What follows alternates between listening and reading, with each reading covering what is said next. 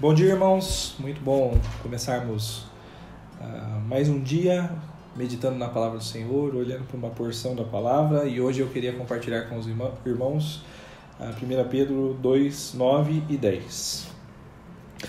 Vocês, porém, são geração eleita, sacerdócio real, nação santa, povo exclusivo de Deus, para anunciar as grandezas daquele que os chamou das trevas para a sua maravilhosa luz.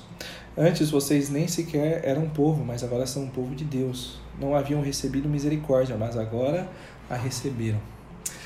É, as misericórdias do Senhor realmente são as causas, ou a causa, né, de não sermos consumidos.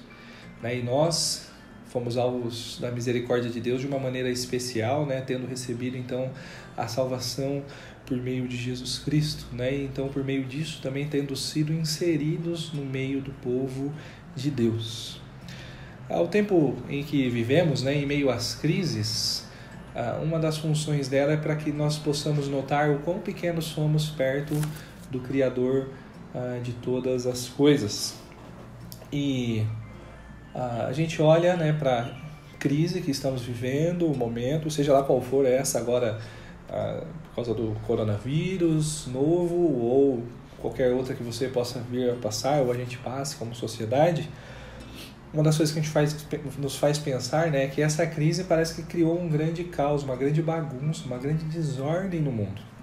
Só que quando nós olhamos para a palavra de Deus, nós podemos perceber que, na verdade, essa crise só evidencia né, todo o caos, né, toda a desordem que surge então por causa do pecado.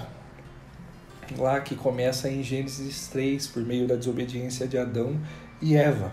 Nosso momento também nos evidencia né, que a, a natureza realmente geme, né, aguardando pelo dia da nossa redenção.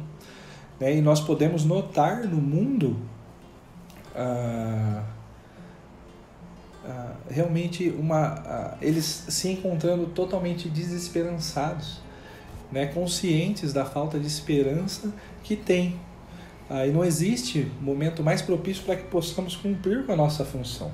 Né? Nós, como povos de Deus, fomos feitos povos de Deus para anunciar as grandezas daquele que os chamou das trevas para a sua maravilhosa luz. É, mas como fazer isso, Levi, em meio a, a esse tempo? Uma das coisas que vem à minha mente é que nós nunca estivemos tão conectados quanto ah, estamos hoje na nossa geração.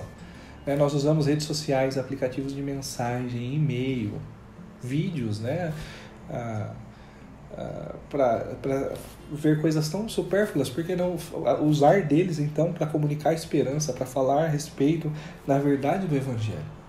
É, o seu testemunho nesse momento também ele é muito importante, né? mostrando para o mundo que diante de um tempo de crise, você vive em paz, né? E seu coração, a sua mente está tomada por uma paz que excede todo o entendimento. Né? Em meio à crise, você não está vivendo diante de dúvidas, mas você vive mediante a convicção do Evangelho, que o Evangelho te dá. Né? Em meio à crise, você está vivendo não ah, desesperançado, mas certo da esperança que nós temos em Cristo né, de um Deus grande, de um Deus misericordioso que nos chamou à salvação. Portanto, a, a crise que estamos vivendo, né, ela não nos impede da gente cumprir com a nossa função e nem deve impedir. É? Nós fomos chamados para fazer discípulos de todas as nações, levar a verdade do Evangelho a todos os homens. Né? Ainda que estejamos separados fisicamente, ainda a gente deve cumprir com a nossa função, a gente deve testemunhar e a dúvida que surge no coração do homem e as incertezas quanto ao futuro são uma ótima oportunidade para que você possa testemunhar o evangelho que te alcançou, né? Esteja atento, meu irmão, né? Preste atenção nas oportunidades que Deus está colocando diante de você, para que você possa testemunhar daquilo que Deus fez por você, compartilhar do amor do evangelho, compartilhar da esperança que o evangelho dá a todos.